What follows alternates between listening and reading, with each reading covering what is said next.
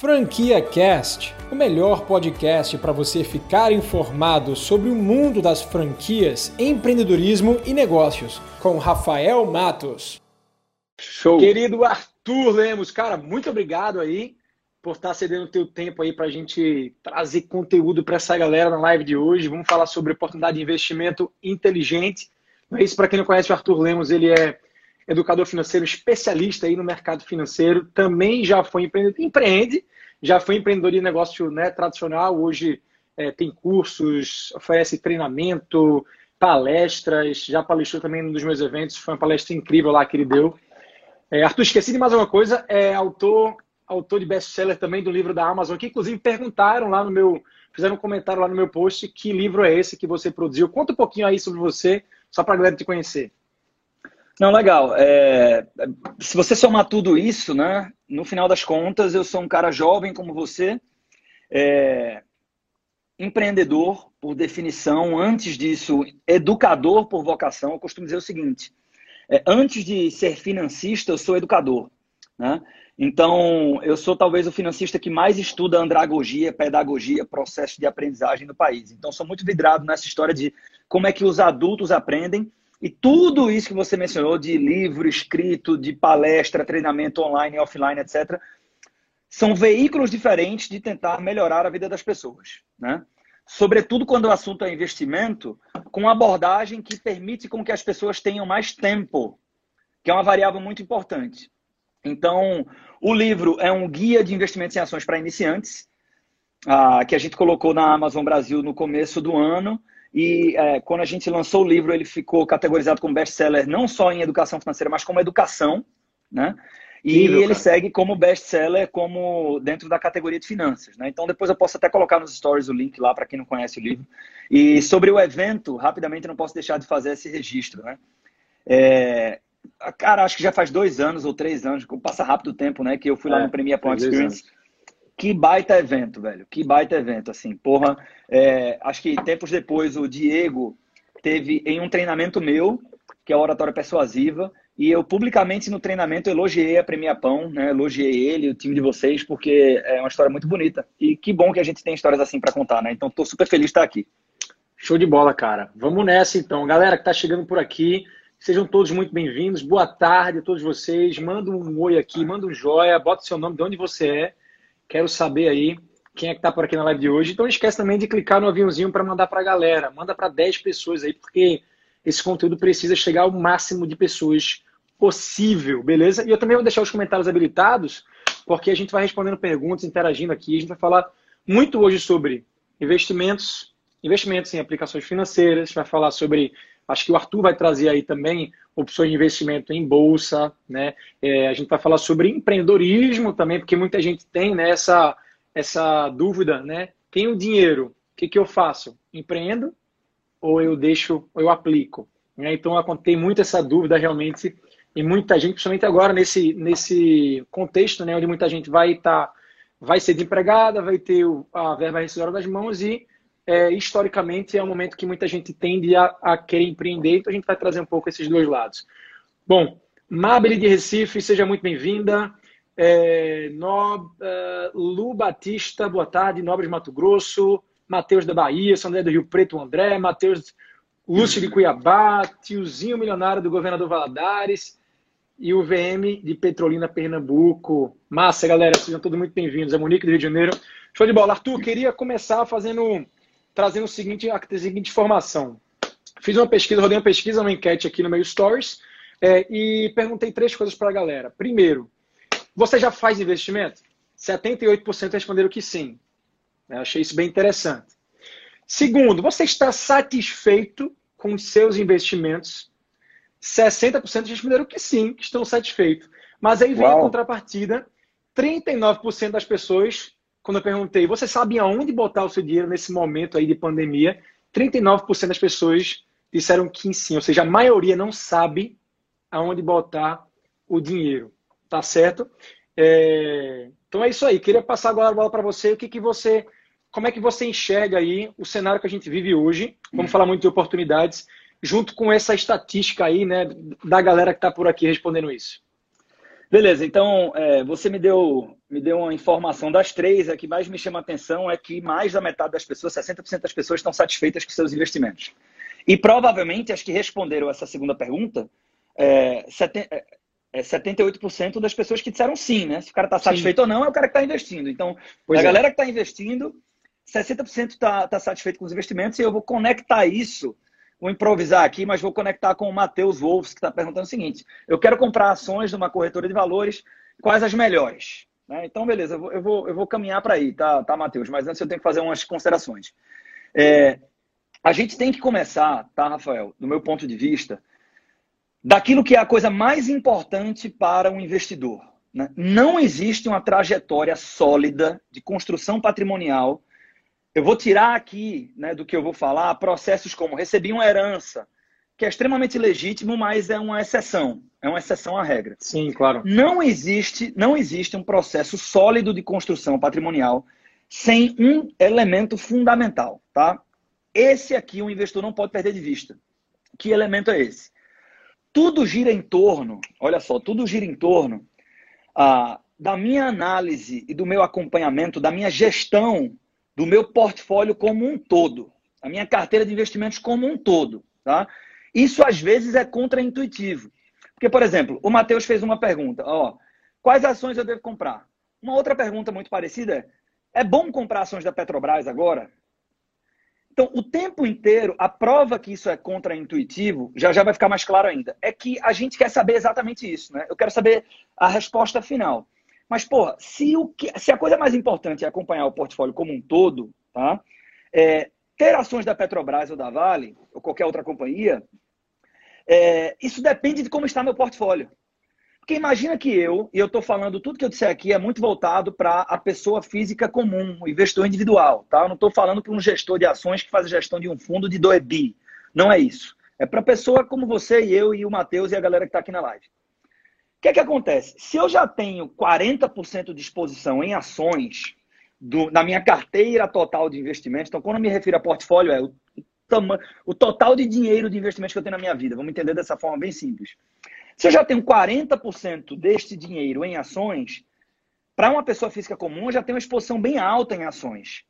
Eu vou colocar a Petrobras, que acompanha muito a performance do mercado brasileiro, porque ela tem uma representatividade grande né, na performance do mercado.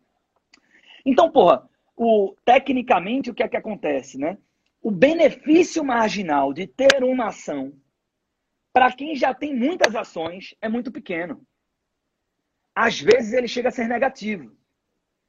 Agora, se eu pegar uma pessoa aqui que fala o seguinte, eu não tenho nada em ações, nada, para essa pessoa ter comprar ações da Petrobras ou da Vale é um bom negócio. E aqui eu não estou nem entrando no mérito se vale é uma boa empresa ou não. Mas é bom negócio, antes de analisar a empresa, pela diversificação nas classes de ativos que nós temos à nossa disposição. Né? Então, a coisa mais importante é, para um investidor pessoa física comum é ter um olhar mais holístico, mais amplo. Né? Como é que é a distribuição da grana que eu tenho em várias classes de ativos? Porque isso vai acabar fazendo com que eu consiga ter risco menor e retorno maior ao longo do tempo. Como assim? Existe uma série de pesquisas, e uma delas, inclusive, vem fundamentada a partir de um, do, do Markowitz, que é um cara que, que tem um prêmio Nobel em economia, que mostra que, no longo prazo, no longo prazo, quase que 80% do retorno de uma carteira de investimento se deve ao que os americanos chamam de asset allocation, se deve à alocação de ativos, que é justamente essa distribuição do dinheiro da minha vida em várias classes diferentes de ativo. Eu vou ter um pouco de renda fixa, um pouco de dólar, um pouco de ouro, um pouco de ações, um pouco de imóveis. Essa distribuição nas classes de ativos é responsável por quase 80% do retorno que eu tenho nos investimentos no longo prazo. Significa que é menos importante, se eu disser que eu quero ter ações de bancos, é menos importante a decisão de colocar um pouco em Bradesco ou Itaú. Evidente que eu quero escolher a melhor empresa, a empresa mais vencedora para me tornar sócio.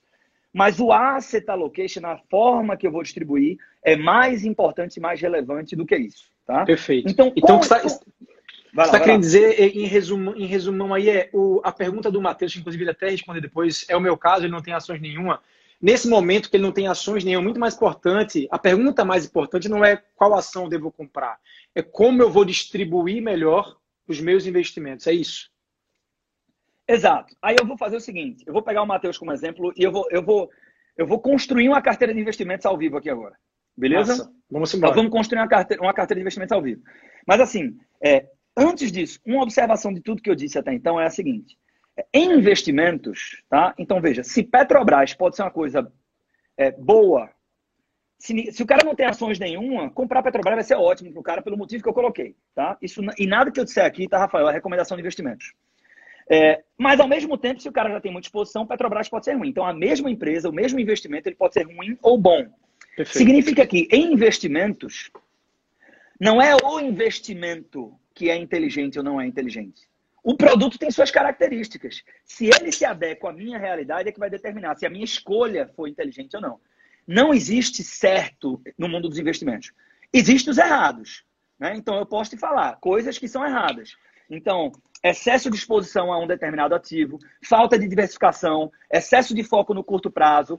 Estas são coisas erradas para pessoas físicas comuns. Né? Agora vamos para o que é, que é certo. O que é, que é certo, então, ter um olhar para o portfólio todo. Como é que eu, então, eu, Matheus, construiria uma carteira de investimentos? Pautado nessa lógica de um prêmio Nobel de Economia, que é ideal para a pessoa física comum, investidor individual, tá? Que vai fazer com que ao longo do tempo, com, bom, com a boa alocação de recursos, eu tenha um retorno maior com risco menor. Né? Eu vou, e, eu vou, e, e todo mundo aqui vai entender isso sem precisar entrar muito em termos técnicos. E eu acho que Imagina... essa equação é o que realmente todo mundo busca, né? Retorno maior e risco menor. Então, exato, exato. É mais ou menos esse, esse, é o grande objetivo dos investimentos, né? E aí eu vou ter que passar por essa, por esse, por essa análise. Porque qualquer produto de investimentos ou qualquer estratégia de investimentos, ela vai, ela vai ter pesos diferentes entre três grandes elementos essenciais, que é risco, retorno e liquidez. Né? Então veja que interessante. Até mesmo investimentos com baixos riscos e retornos altos podem não ser bons, dependendo da pessoa, porque ela pode precisar de muita liquidez. Não tem almoço grátis, Rafa. Eu sempre vou ter que abrir mão de uma coisa em detrimento da outra. Né? Então, por exemplo, tem gente que adora imóveis. Ah, eu, te, eu, eu enxergo imóveis baixo risco, porque eu entendo desse mercado e tal. Eu posso ter bons retornos? Pode. Mas você tem baixíssima liquidez. Então é sempre um trade-off, uma troca entre esses inclusive, três Inclusive, abrindo só um parênteses aí, eu acho que nunca foi tão. A liquidez nunca foi tão valorizada quanto em tempos né, de hoje que a gente está vivendo, né, cara? Então, a gente aprendeu na pele, tá né? Tá Puta que Exatamente. pariu. Desculpa o palavrão aí, mas Não, mas é. Concordo, você está certíssimo. É, fica a lição, né?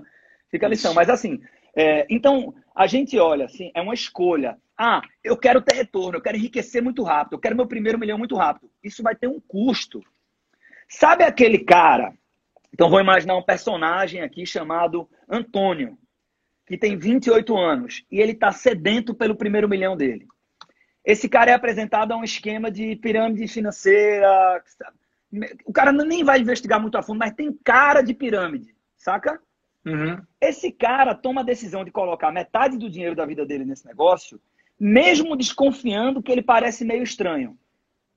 Na cabeça de muitos Antônios, o que é que está passando? Assim, meu irmão, eu sei que esse negócio é meio, meio esquisito, mas a chance de ganhar muita grana é enorme. Aí o cara coloca dinheiro lá. Às vezes dá certo. Mas às vezes a pirâmide é descoberta, alguém, alguém dá calote e tal, e o cara perdeu metade do dinheiro da vida dele. E tudo bem, porque é essa exatamente a dinâmica. É muito retorno, muito apetite de retorno. Para correr o risco de experimentar esse retorno, me expus a um risco muito grande. Tá? Para a pessoa física comum, esse não é o mais recomendado pelos motivos óbvios, né? Porque a chance de dar errado, por menor que seja, se der errado, eu perdi, eu perdi tudo. Quantas histórias a gente não conhece assim? Mas mesmo assim, tem gente que vai dizer, meu irmão, foda-se, eu quero dar all in. Eu vou por tudo ou tentar, nada. Vou com é, tudo, ou nada. nada. É. E no empreendedorismo tem um pouco disso, né? Beleza. É, então, desde que o cara tenha consciência desse movimento, não está necessariamente errado. É lógico. Só que, que o, de... o, empreendedorismo só tem um parênteses aí, porque, tudo bem, ele está botando o dele na reta, mas tem o CNPJ né, que tira um pouco do risco do CPF, né? Tem, tem sim. E além disso, é, eu dei o exemplo da pirâmide financeira, mas é claro que eu estou falando aqui que a gente tem que buscar é, investimentos lícitos. Eu trouxe esse sim, exemplo porque ele é muito sim, sim. É, é, pois é, é, gerado é, e fica fácil de entender, né? É, muito sexy. Do outro lado, tem um cara que pode fazer a seguinte escolha: dizer o seguinte, peraí, eu não preciso enriquecer em um ano. Eu posso enriquecer em 10, porra. Então, eu vou construir uma carteira diversificada, eu vou trabalhar, concentrar no meu trabalho, vou ter um orçamento sob controle, investir um pouco todos os meses e eu vou enriquecer, mas não precisa ser em um ano. Esse cara não vai se expor a tanto risco e ele vai ter uma história provavelmente mais feliz para contar no final dessa trajetória. Partindo do pressuposto, então, que cada um vai ter uma conclusão a partir dessa análise.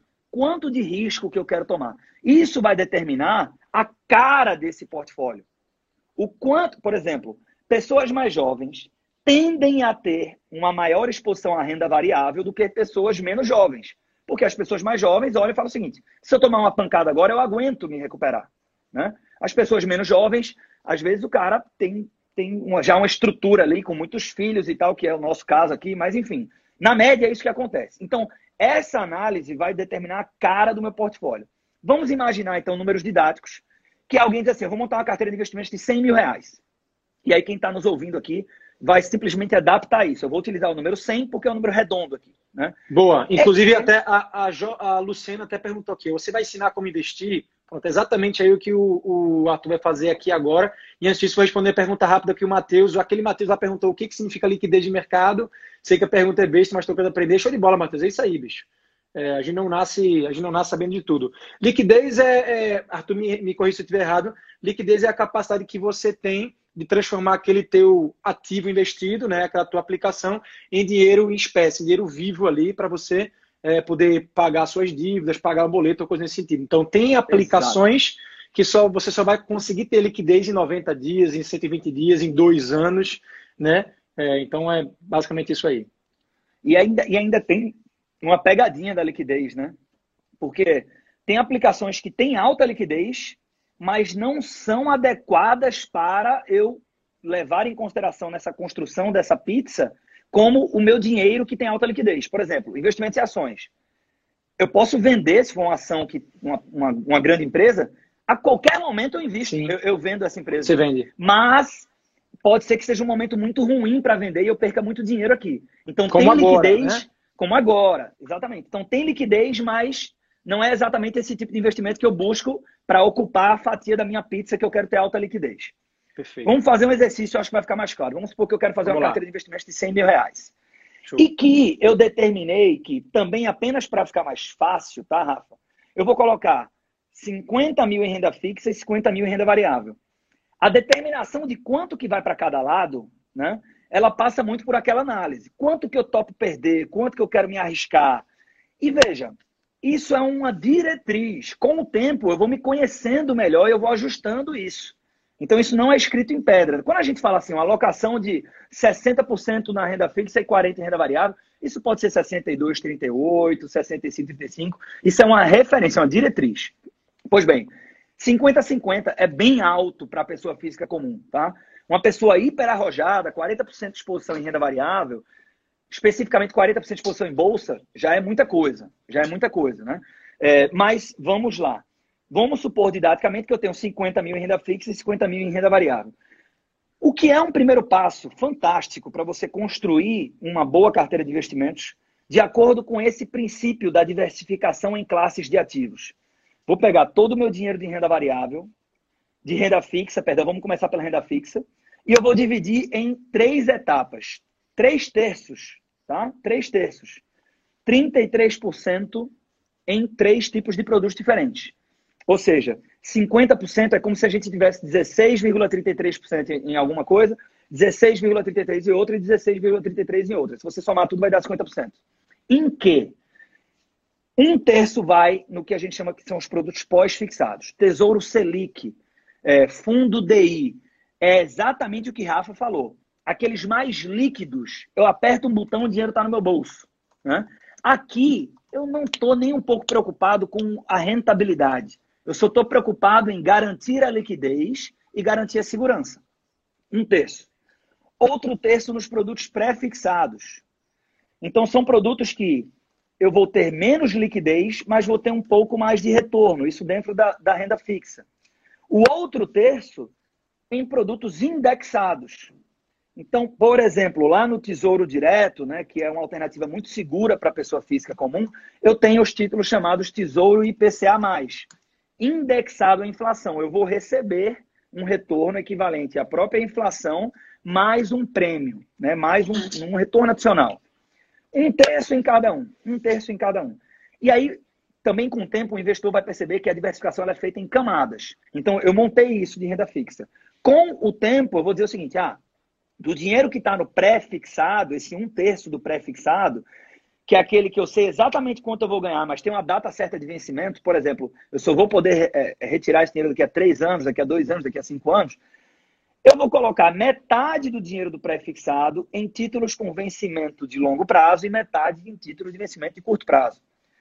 Nos indexados, metade em títulos Tesouro IPCA mais que seja de longo prazo e metade em menor prazo. Pronto. Olhei para minha fatia de renda fixa, eu tenho uma diversificação que ela vai me proteger nessa análise da minha distribuição entre risco, retorno e liquidez. Aí a gente vai para a parte mais, sofisticada, renda variável. Né? Bem, em renda variável é o seguinte: vamos imaginar que o Matheus é um cara que ele topa ser um pouquinho mais agressivo porque ele quer ter um retorno maior ao longo do tempo. Lembrando que no mercado financeiro, risco está muito associado a conhecimento. Então, é, essa questão de que ações é mais arriscado e poupança é menos arriscado, às vezes a gente se engana, tá? Se der tempo, até dou exemplos claros sobre isso. Mas assim, Legal. quanto mais a pessoa estudar, ela vai se sentir mais à vontade para investir em imóveis, em ações, etc. Eu achei, eu, achei muito, eu achei muito legal o que você falou, cara. Vou até anotar isso aqui, porque isso vai ser a nossa frase do a nossa frase da live, viu? Risco é associado nossa. a conhecimento. A conhecimento, cara. Incrível. Anotem isso aí, galera. Faz total sentido. E, e, e isso é muito importante, porque quando eu nunca tenho conhecimento, para investir eu sempre preciso alugar conhecimento. E alugar conhecimento no mercado financeiro é muito caro. Né? Sim, então, total. beleza. Do, do, do outro lado da fatia, eu tenho Calma, Danusa, vou fazer o seguinte: destes 50%, eu vou colocar 30% em ações, 10% em imóveis e 10% em proteção. E 10% em proteção. Então, de um lado, eu tenho 16,33% em cada um dessas três alternativas de renda fixa, do outro lado, eu vou ter uma exposição maior em ações. Né? Por quê? Porque o investimento em ações, isso é provado ao longo do tempo, você passa por ciclos de mercado altas e baixas, mas no longo prazo é a classe de ativo que mais pode contribuir para o meu enriquecimento. Eu quero segurança, eu quero liquidez, mas eu também quero retorno. No final das contas, quanto que eu ganho? Isso é muito importante para mim, né? Então, vou imaginar uma carteira aqui de alguém que tem um pouco mais de apetite que vai dizer o seguinte, cara, da parte da renda variável, a maior parte eu vou colocar em ações, 30%. Os outros 10%, para chegar em 40%, eu vou colocar imóveis. Como é que a pessoa física comum acessa o mercado imobiliário? Através dos fundos de investimentos imobiliários. Se der tempo, a gente fala um pouco mais sobre eles. E os últimos 10%, para fechar a fatia dos 50% da renda variável, eu vou colocar em proteção. Dólar e ouro, né, que é uma reserva de valor clássica. Arthur, como é que eu invisto em ouro? É bem mais fácil do que parece. Você vai comprar um fundo de cotas de um fundo de investimentos em ouro. Né? Então você vai na Clear, por exemplo, ou na XP Investimentos, ou no teu próprio banco, onde você tem uma conta e você vai dizer, cara, eu quero investir em um fundo de investimentos em ouro. Então você vai, né, através desse fundo, ter exposição ao ativo ouro, 10% da tua carteira. Quando a gente monta uma carteira dessa, por exemplo, tá aí, Rafa? Tá aí, né? Quando a gente coloca uma distribuição como essa, por exemplo, tá? O que é que acaba acontecendo? Eu tenho uma alocação diversificada em classes diferentes de ativos. E o que o Markowitz nos ensina tá, é o seguinte: se eu tenho muitos ativos de risco médio combinados, o meu risco total ele cai muito. Sobretudo quando você tem correlações negativas entre estes ativos. O que é que é isso? Explicando em bom português. Ora, Toda vez que eu tenho dor de cabeça, eu tomo uma aspirina, a dor de cabeça passa. Correlação positiva. Tenho dor de cabeça, tomo aspirina, a dor de cabeça passa. A correlação negativa é o oposto. Né? Então, eu, eu não estou com dor de cabeça, tomo aspirina, e fico com dor de cabeça, não faz sentido algum. Mas a correlação negativa é justamente isso. Então, historicamente, a, por exemplo, o ouro e a bolsa de valores têm correlação negativa. O que é que a gente está vendo agora? A bolsa desabando e o dólar se valorizando muito. E o ouro se valorizando muito. Então, historicamente, eu tenho essas correlações negativas. Então, a grande lição aqui é que quando eu faço essa diversificação com ativos de risco médio e que alguns deles têm correlação negativa, ao longo do tempo eu consigo ter exatamente aquilo que a gente estava buscando. Eu vou ter liquidez, eu tenho retornos maiores ao longo do tempo e eu vou ter um risco que ele vai ser dirimido, minimizado pela diversificação inteligente. Então, é, assim, o ponto de partida para que eu possa dizer eu tenho investimentos inteligentes, ele nasce de tudo isso que eu falei aqui, né? Entender o que é que eu preciso. Aí a pessoa é capaz de responder se Petrobras é uma boa para mim ou não. Porque eu não, não, é, não se trata apenas da Petrobras, se trata dessa visão holística do meu portfólio como todo, sacou? Então não tem jeito, começa por aí. Total, total. Para a galera que não que não estava ainda ligado nesse mundo de mercado financeiro, de investimentos, essa aqui foi uma, uma aula em 20 minutos, né, resumindo em como é que você deve montar sua carteira pautada em diversidade. Incrível, cara, incrível. Muito, muito, muito bom, Arthur. Já anotei aqui bastante coisa. E a galera e tem, saiu tem... comentando. Pai, pode vai falar. Lá, vai lá. Não, é, tem uma coisa, outra coisa importante sobre isso. Quando não tem jeito, o cara que colocar o dinheiro em renda fixa a vida toda, ele vai dizer, não, é porque é seguro, é seguro, é seguro, eu me sinto bem. Mas isso tem um custo. Você dificilmente vai enriquecer através dos investimentos. Então, é, é, um, é uma decisão. Para que os investimentos me ajudem a enriquecer, eu preciso de um pouco de renda variável na minha vida. Quando as pessoas começam a colocar renda variável, elas começam a se atrapalhar. Por quê? Porque esse conhecimento de base que eu coloquei aqui, ele não está bem sedimentado. Recentemente, Rafa, por que, é que muita gente quebrou a cara nessa crise agora que a gente está passando? Que a Bolsa despencou. Isso faz parte, isso faz parte. Se você analisar historicamente, a cada 3, 5 anos você tem um fenômeno como esse, não intenso como esse, não tão intenso como esse, mas na média, isso, as crises sempre acontecem. Mas o que é que aconteceu? A gente vem de um momento, se você voltar para janeiro desse ano, se a gente voltar dois meses e meio, qual era o cenário? Era um cenário onde você tinha uma inflação sob controle, você tinha uma série de reformas sendo endereçadas, então isso era super bem visto. Você tinha a, a bolsa se valorizando muito, isso atrai a atenção das pessoas. A gente tinha pouco capital estrangeiro na bolsa, então como a bolsa é muito, ela é muito sensível ao fluxo dos investidores, a qualquer momento os caras poderiam apertar um botão, começar a trazer a alocação para o Brasil e a bolsa provavelmente ia descolar mais ainda. E a gente ainda tinha duas coisas que é interessante, também é contra-intuitivo, mas jogava muito a favor do contexto, que era um alto desemprego e uma alta capacidade ociosa das indústrias. Porque toda essa tese de que o Brasil ia decolar, que o Brasil ia decolar e tal, se você tem desemprego e você tem capacidade ociosa nas indústrias, quer dizer que a gente aguentaria crescer muito sem provocar pressões inflacionárias, que é o que aconteceu no mercado americano. Imagina que eu tenho pleno emprego na economia, começa a aumentar a demanda, começa a aumentar o consumo. Eu preciso contratar um designer. Não tem nenhum designer ah, desempregado. Eu vou contratar um designer da Premia Pão. Porra, o cara já recebe super bem. Então, para ele vir para minha empresa, eu tenho que pagar um salário maior. Pleno emprego com a economia aquecida faz com que os salários aumentem, a renda das famílias aumenta, o consumo aumenta e isso eventualmente pressiona a inflação.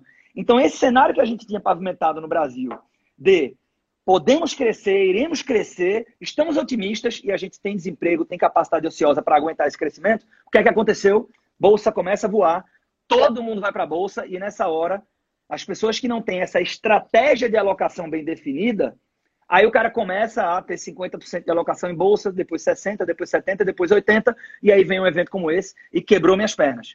Se esse evento, né, se esse evento coronavírus, por mais intenso que ele tenha sido, me alcançasse eu, um investidor com uma carteira diversificada, como esse exemplo que eu trouxe aqui, eu não sinto tanto, né? Mas aí, Perfeito. quem não tem essa estratégia bem definida, essa estratégia da alocação dos ativos, acaba sofrendo muito, acaba fugindo das, da estratégia. E quem tem um pouquinho de estratégia que fica mudando o tempo todo, quem tem um pouquinho de estratégia de pessoas diferentes, na verdade não tem estratégia nenhuma. Perfeito, cara. O Investidores SA falou aqui, ó, não se, não se enriquece em bolsa aporte, trabalho, mercado financeiro, proteção e gás apenas. O erro é esse, achar que está na bolsa é, se fica rico. Já, já a gente vai falar sobre isso, é, mas antes, Arthur, eu queria perguntar para você o seguinte: a gente está vendo, a gente pode dividir né, o, o que a gente está passando agora é, lá para frente, na história aí da, da humanidade, a gente vai sempre lembrar desse momento, fazendo um corte, né? Pré-Covid e pós-Covid, o mundo vai ser diferente, o mundo do trabalho, o mundo do trabalho, o mundo dos negócios, né? Já se fala muito é, em todos esses, esses quebras de paradigma que a gente está tendo, tanto para é, o, o teletrabalho, né? Vai ficar mais comum, o varejo vai perder muito físico, né? as pessoas já vão, elas vão valorizar muito mais esse contato humano, é, vai ter muita, muito investimento em tecnologia, né, para é, alavancar esse crescimento aí, né, de, de, a gente poder ter acesso às coisas de formas mais fáceis em casa, sem muito esforço. Mas o que, que você enxerga do mundo, vamos dizer assim, o mundo é, de, dos investimentos? Tu acha que vai ter um, sabe assim, um corte, vai, vai ser diferente do que era antes? Cara, é, depende do que, quais, assim, falando de mercado financeiro, os produtos podem mudar, né? Assim, as empresas vão mudar, isso talvez provoque uma mudança nas margens das empresas, que provoca uma mudança nos múltiplos. Então, alguns setores podem ser mais beneficiados, outros menos. Isso sim. Agora, sim. no processo de investir, eu, eu, eu, entendo que podem surgir várias críticas a partir disso, mas eu acredito que não. É engraçado, o Guilherme Benchimol, que é o, que é o fundador presidente da XP, ele falou um negócio que eu concordo muito. Ele disse assim: toda crise dentro dela parece ser a maior crise de todos os tempos. Talvez essa até se torne, mas o fato é que toda crise parece que o mundo vai acabar, parece que, que a gente não vai conseguir. E aí o que é que acontece, né? Se for, for analisar o que é que aconteceu em 2008, teve uma série de políticas ah, não coerentes, é, irresponsáveis dos bancos americanos de enveloparem aqueles títulos podres, etc., que isso depois de 5, 10 anos voltou. Né? Então, assim, é, ainda tem uma, uma, um outro agravante, que o, o próprio Luiz Barsi fala isso, que é um bilionário da Bolsa, um cara que é muito respeitado, que é a inteligência do investidor individual, é, ela não, você não observa um crescimento exponencial dessa inteligência por um motivo simples. Quem são os caras mais referendados do mundo dos investimentos hoje? São os caras que têm cabelo branco. Porque esses caras passaram por muita coisa. Em algum momento esse cara sai do jogo e entra um jovem de 25, de 30, de 20 anos, sedento tal, e esse cara não viveu é, as crises anteriores. Ele leu nos livros. O aprendizado biológico, aquele da pele, ele é muito diferente. Então, por isso ele diz que um investidor médio, a evolução da maturidade do investidor, ela não é exponencial. Eu não aprendo com a geração anterior, necessariamente. Por isso, eu diria que para o processo de investir, sobretudo a pessoa física comum, isso não deve mudar tanto. Agora, o que é que a gente vai começar a observar talvez um pouco mais? Você tem mudanças no, na indústria, né? Mais fundos de investimentos quantitativos que usam robôs para fazer análise quantitativa, rararara. isso sim. Mas sobre o processo de investir, é, imagino que não muito. Sim.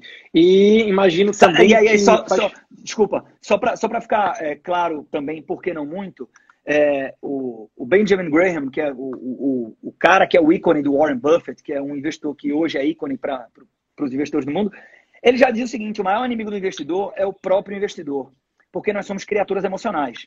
Então, muitas das decisões de baixa qualidade que a gente toma com o nosso dinheiro estão motivadas por ganância e por medo.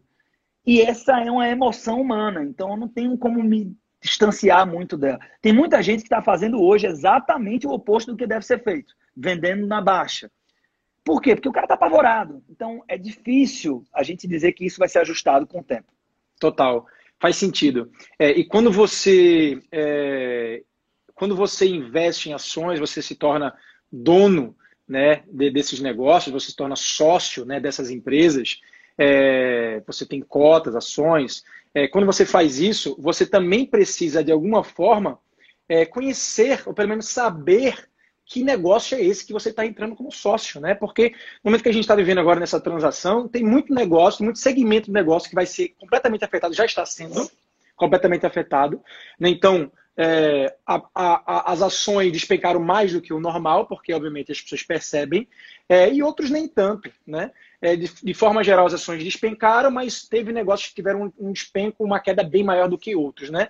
Você acha que a partir de agora os investidores eles vão estar muito mais preocupados também, principalmente nesse momento agora, está de transição, com que tipo de negócio é esse que eu estou botando meu dinheiro? Acho que sim, acho que sim, porque é aquela história. Quando eu disse que a maior parte do retorno no longo prazo se deve à, à distribuição entre as classes de ativos, isso não quer dizer que timing é irrelevante. Né? Mas, de verdade, também tem uma série de pesquisas que mostram que o timing ele é pouco importante para o investidor. Então, eu fico querendo saber o momento certo de entrada. A minha preocupação deveria ser o seguinte: esse é um bom setor, essa é uma boa empresa da qual quero me tornar sócio.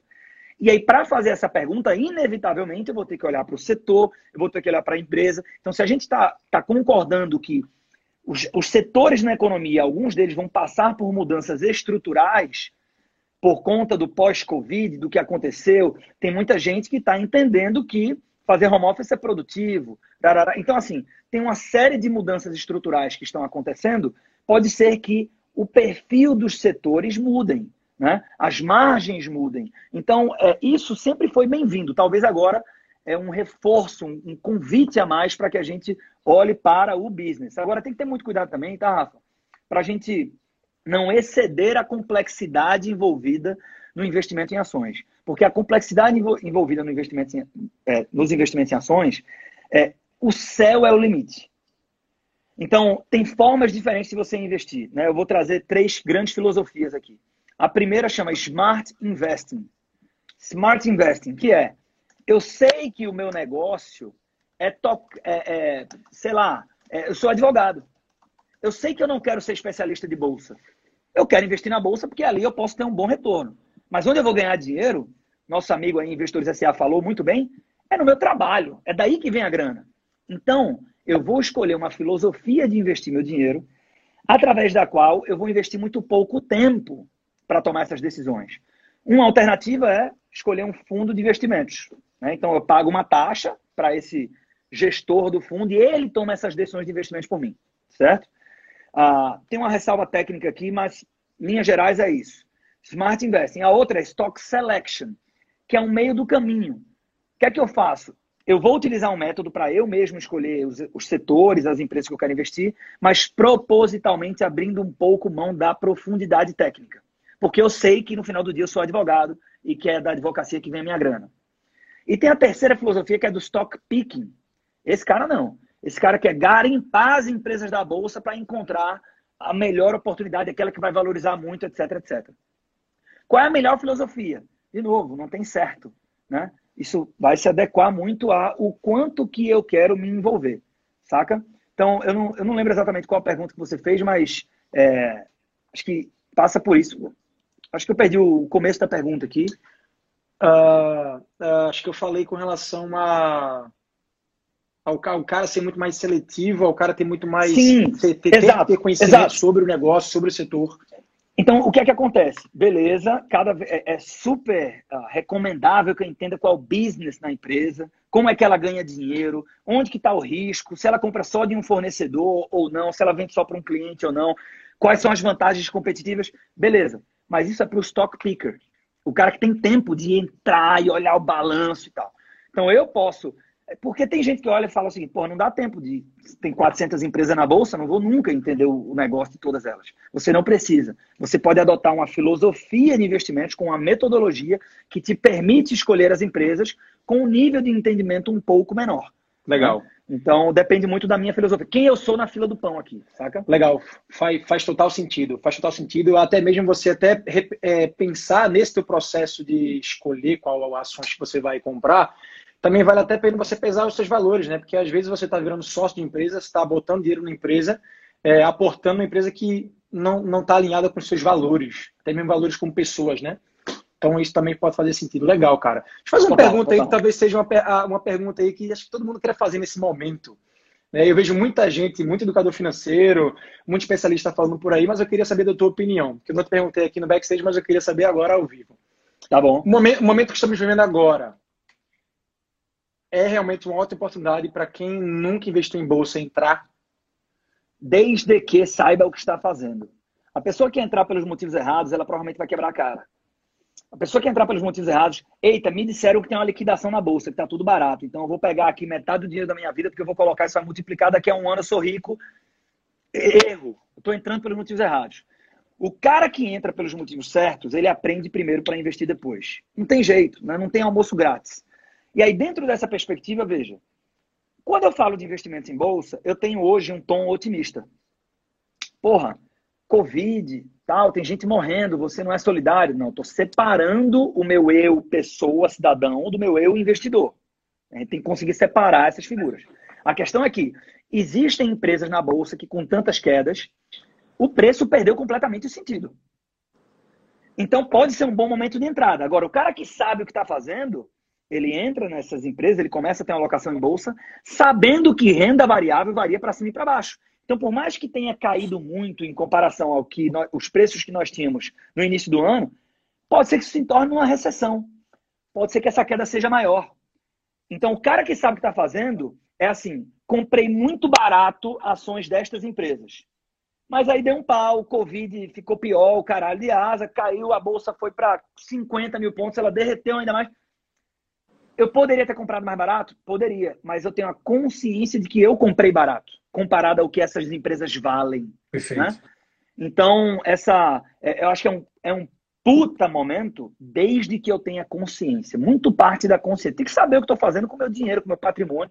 Afinal de contas, a gente dá um duro danado para poder ter essa grana nas nossas mãos. A gente dá tempo das nossas vidas para ganhar dinheiro. Então tem que claro. cuidar bem desse, desse, patrimônio. Muito legal, gostei, gostei dessa visão, cara, porque é, essa oportunidade é, é, bem óbvia, né? Tá bem escancarada, mas mesmo assim a gente tem que tomar muito cuidado, né? E volta àquela frase que você falou desde o início, risco associado ao conhecimento. Então você tem que de alguma forma saber o que está fazendo ali, não simplesmente seguir a boiada, seguir o que o especialista está dizendo, galera, compra, compra, compra, esse é o momento da vida, né? Então a gente sabe que existe oportunidade, só que tem que ter muito cuidado e obviamente antes de você fazer, né, se, se ter informações, né, pelo menos necessárias para você saber o que está fazendo, para não fazer para não fazer errado.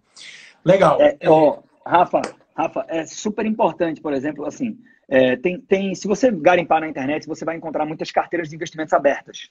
Sim. Eu invisto nessa empresa, nessa, nessa, nessa. Por tudo que eu falei aqui no início, acho que está provado que não é porque a pessoa A investe em Itaú que Itaú é uma boa empresa para mim. Alguém perguntou aqui de investimentos no exterior e tal. Então, imagina alguém que vai formar essa pizza e que diz: Eu vou ter 20% do dinheiro da minha vida em investimentos no exterior. Tem alguns produtos que nos permitem fazer isso, mas o cara pode até abrir uma conta numa corretora nos Estados Unidos e comprar ações do Facebook. Beleza. Aí o cara vai investir em ações também. Aí eu compro ações da Marco Polo, da Suzano. São empresas que têm uma participação da sua receita total muito alta de receita dolarizada, porque elas vendem para o mercado externo. Então, se eu não entender a minha fatia toda, eu vou ter uma sobreexposição a dólar. Percebe? Então não é porque alguém disse que Itaú é uma boa que é uma boa para mim. Por que, que eu estou reforçando esse ponto, já que você tocou de novo na, na importância do, do conhecimento, conhecimento, e do risco? É muito raro você me ver nas redes sociais, aberta, assim, eu indicar um ativo. Essa empresa é boa. Né?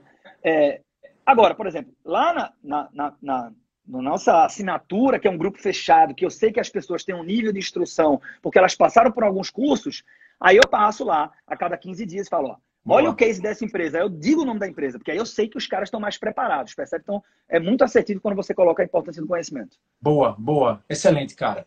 É, vamos lá, vamos trazer agora então aquela, aquele grande dilema lá que eu falei desde o início.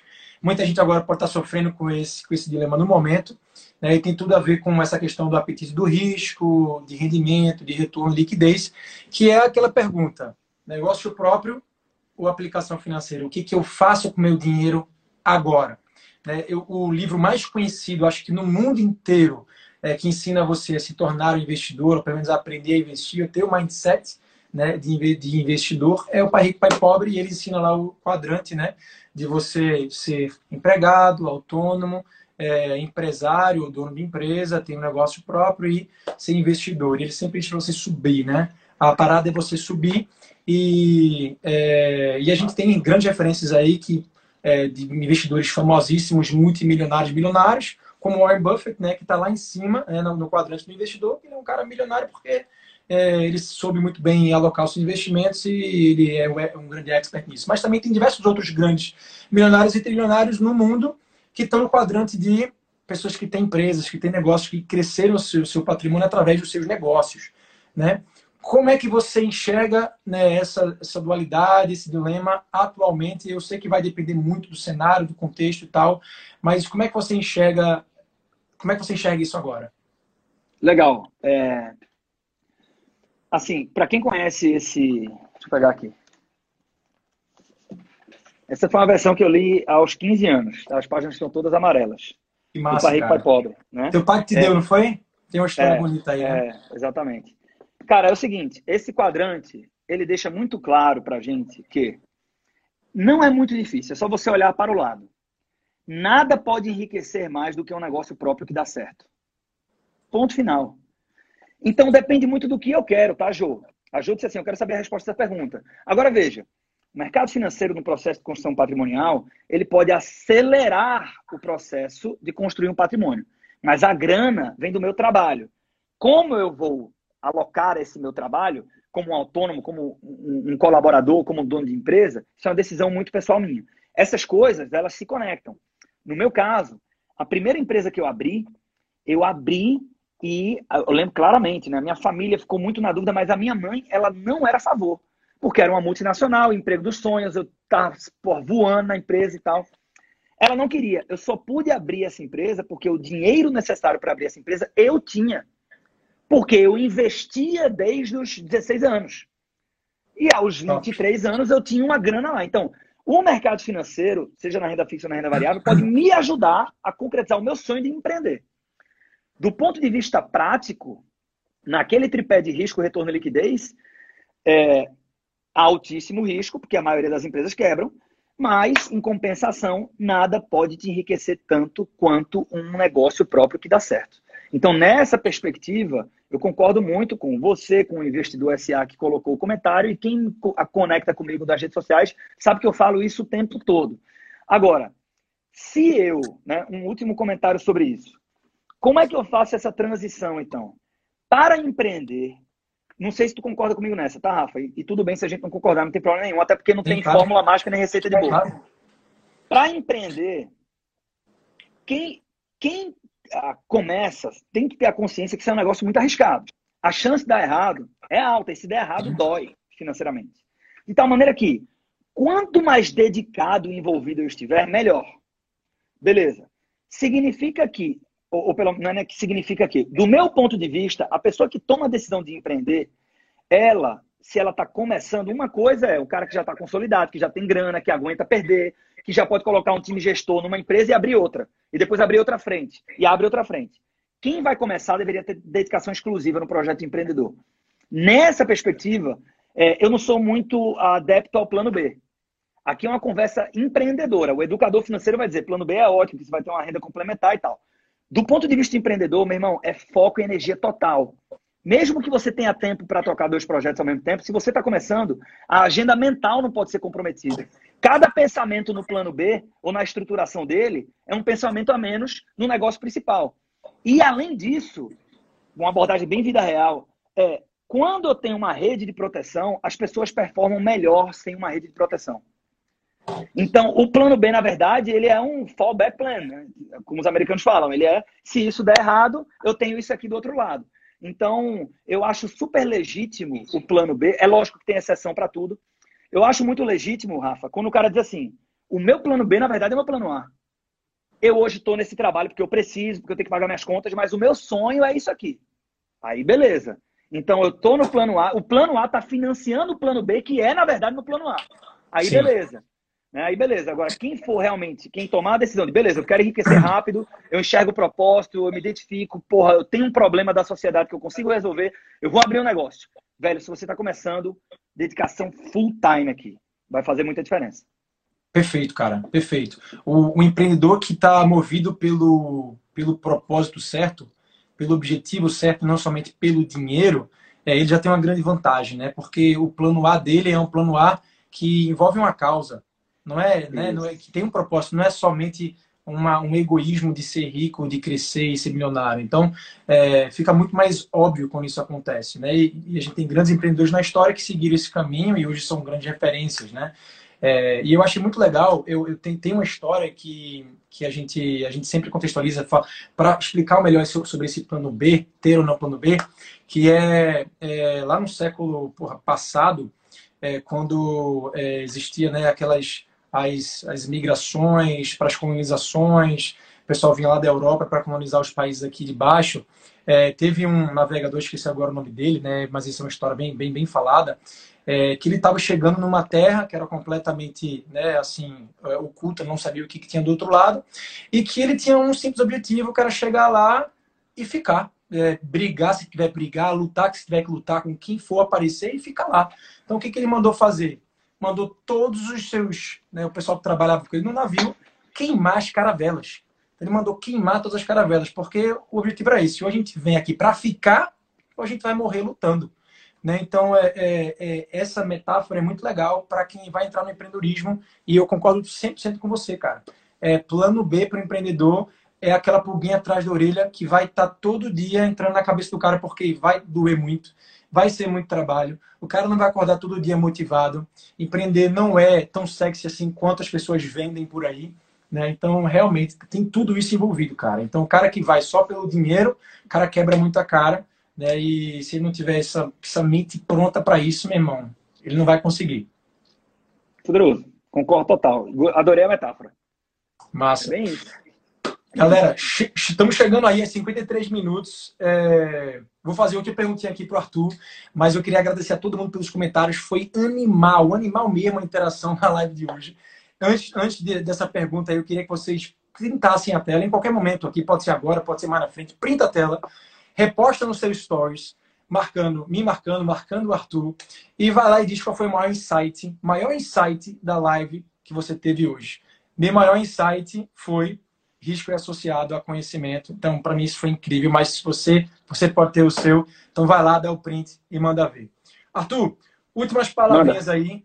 Quais são as oportunidades que você enxerga nesse momento que estão existindo por aí. Se você quiser também falar, não só necessariamente falar de oportunidade de investimento, não só necessariamente falar de oportunidade de bolsa, mas quais são as oportunidades que você está enxergando até para você mesmo, para sua vida profissional, sua vida pessoal, e que você quer deixar uma mensagem para a galera aí, para que a gente saia desse momento muito mais transformado. Cara, é, eu, vou, eu vou me permitir dar uma resposta menos técnica e mais filosófica. Né? Que na verdade eu vou compartilhar, abrir o coração, algo que aconteceu comigo e que eu sou muito grato ao coronavírus. Muito louco isso. É, uma grande dor minha, Rafa, enquanto empresário, é, que isso já vem desde o início do ano passado, era o seguinte: o negócio começou a crescer muito, as métricas mais elementares, assim, faturamento, número de aluno e tal, não sei o que, aquilo que todo mundo no começo olha, né? Depois você começa a olhar para retenção e tal. Mas eu estava me sentindo sufocado, porque no meu modelo de negócios eu sou o principal produtor de conteúdo. Então, é, o que é que acontece? Né? Mas, ao mesmo tempo, eu tenho tesão assim por, por gestão e por negócio empreendedorismo gigantes. É, inclusive, me inscrevi no seu canal do YouTube e vou seguir os seus passos. Tirei print lá, mandei como referência para o Lucas e tal. É, quem não é inscrito no canal do Rafa, se inscreve lá.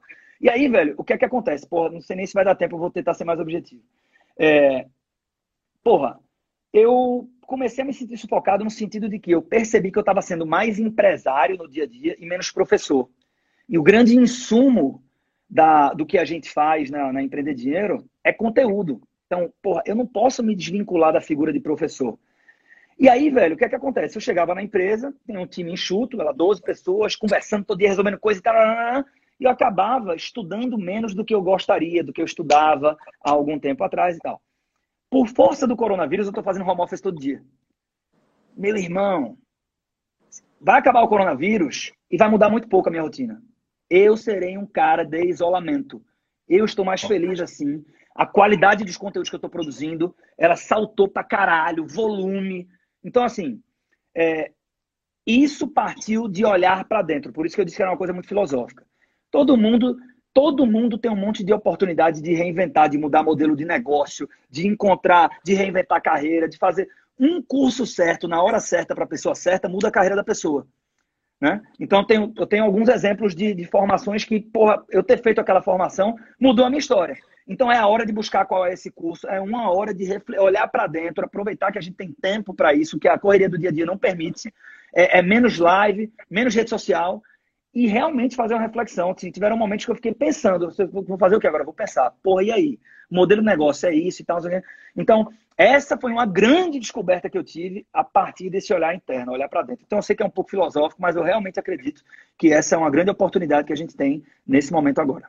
Não, total, cara. Faz total sentido. Fora, fora também a oportunidade que você tem de se reconectar ou de se conectar mais com também a sua família. Pô, você está com um filho pequeno, então não existe nada melhor do que a gente, pô, tá em casa, ver, ver, ver, ver os filhos crescerem, estar tá mais presente na educação. Né? Então, que oportunidade linda que a gente está tendo agora, né? É, por, por um, pelo ponto aí, o ponto positivo aí que eu consigo enxergar também é esse. E, cara, incrível, muito massa, cara. Muito obrigado aí, mestre. Foi top. Pelas palavras, foi, foi muito top. Obrigado pelo convite, admiro o teu trabalho, conta comigo, meu irmão. Tamo junto. Tamo junto. Valeu, galera. Um abração. Valeu. Você acabou de ouvir o Franquia Cast com Rafael Matos, o podcast que deixa você informado sobre o mundo das franquias, empreendedorismo e negócios.